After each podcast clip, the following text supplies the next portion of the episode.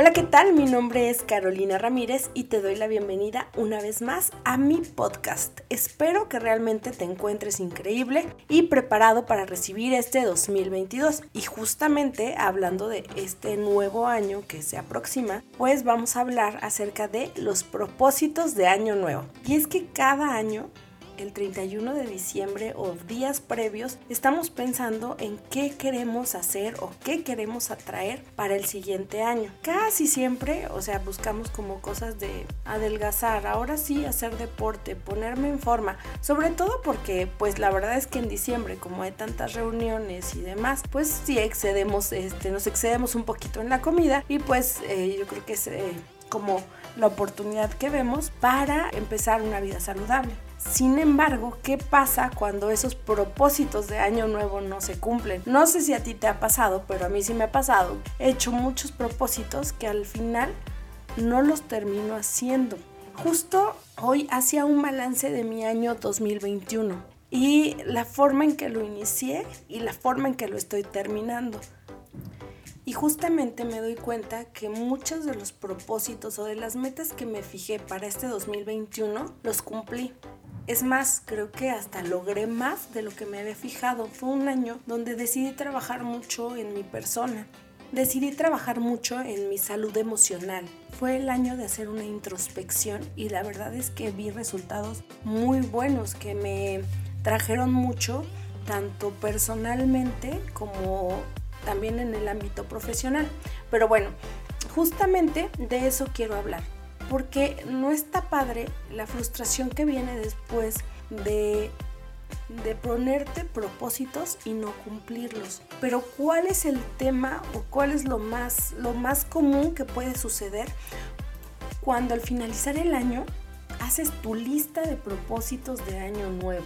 Muchas veces queremos hacer cambios inmediatos y cambios que la verdad son demasiado elevados, digámoslo así. ¿A qué me refiero con elevados? Por ejemplo, en el tema del peso. Voy a adelgazar, tengo que bajar 10 kilos en un mes.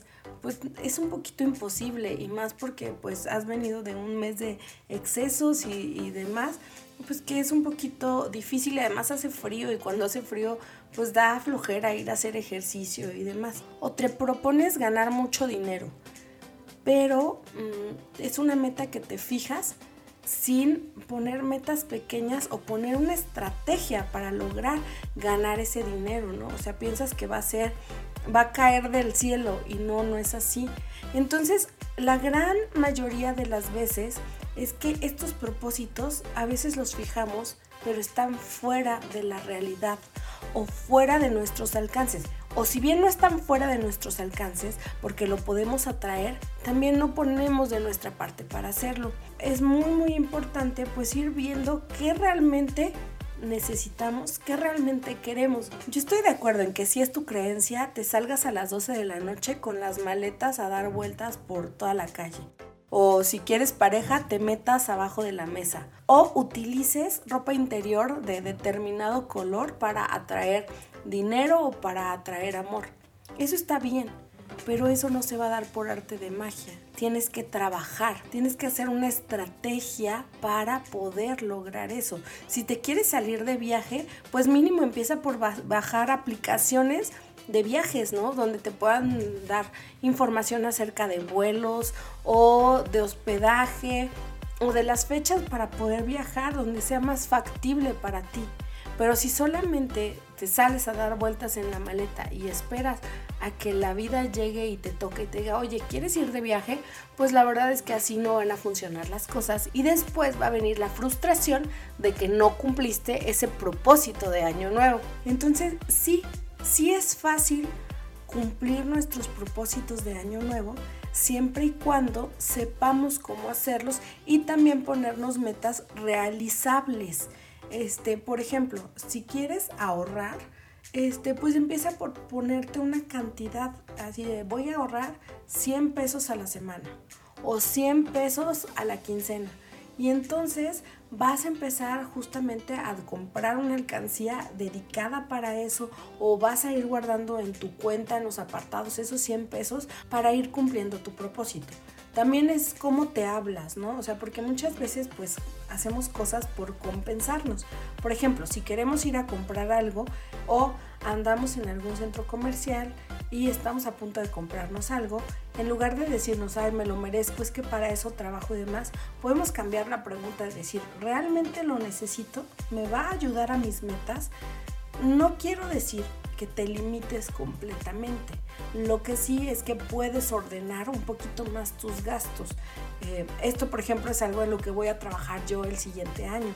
Justamente ese es uno de mis propósitos de año nuevo, pero está así, así nada más, ordenar mis gastos para entonces yo empezar a hacer acciones y poder realizarlo y dentro de un año darme cuenta si lo hice o no. Entonces es, es como siempre tener una estrategia. Y al tratar de ponernos propósitos, también hay que buscar propósitos que nos nutran y que nos llenen a nosotros mismos, primero antes que a nadie. No estamos aquí para cumplir las expectativas de nadie más que la de nosotros. Yo les diría, los propósitos serían ser feliz, estar con, con mi familia, disfrutar los momentos con mis seres queridos, con mis amigos, o sea, hacer más de lo que me hace feliz. Esos podrían ser propósitos de año nuevo que nos pueden nutrir mucho más que el adelgazar o el tener mucho dinero o el comprar una casa. Ojo, no digo que no lo hagas o que no lo desees, porque así también el universo va a entender o va a escuchar lo que tú estás pidiendo. Pero también es necesario trabajar mucho en nosotros para ser más asertivos y poder cumplir todo aquello que nos propongamos, pero solo si lo hemos diseñado de una forma asertiva. En el ámbito laboral, por ejemplo, pues a todos nos gustaría tener un mejor trabajo, tener mejores ingresos, estar en un ambiente sano.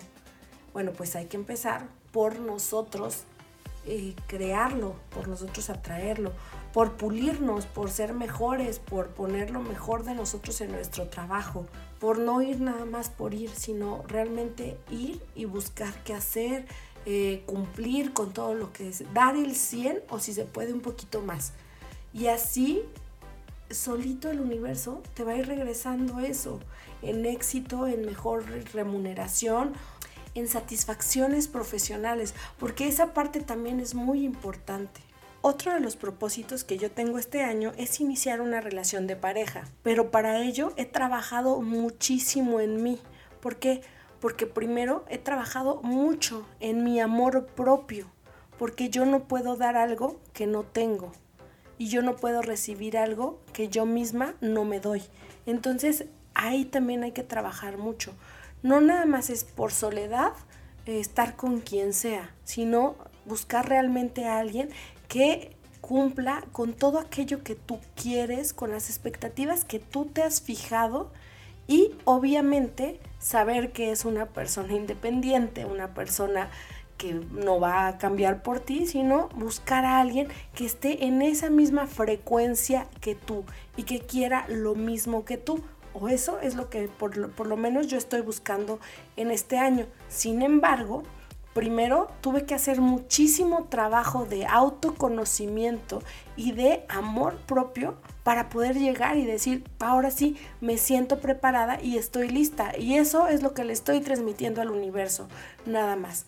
Entonces, esto de, de los propósitos de Año Nuevo, claro que es válido porque vamos a tener, esperemos, que 365 días más para hacer muchísimas cosas pero hay que hacerla siempre agradeciendo, siempre viviendo, estando aquí en el ahora, mm, tratar de dar lo mejor de nosotros mismos y entonces lo mejor del universo llegará hacia nosotros. Bueno, pues espero que te haya gustado mucho este podcast y nos escuchamos en el siguiente. Yo soy Carolina Ramírez.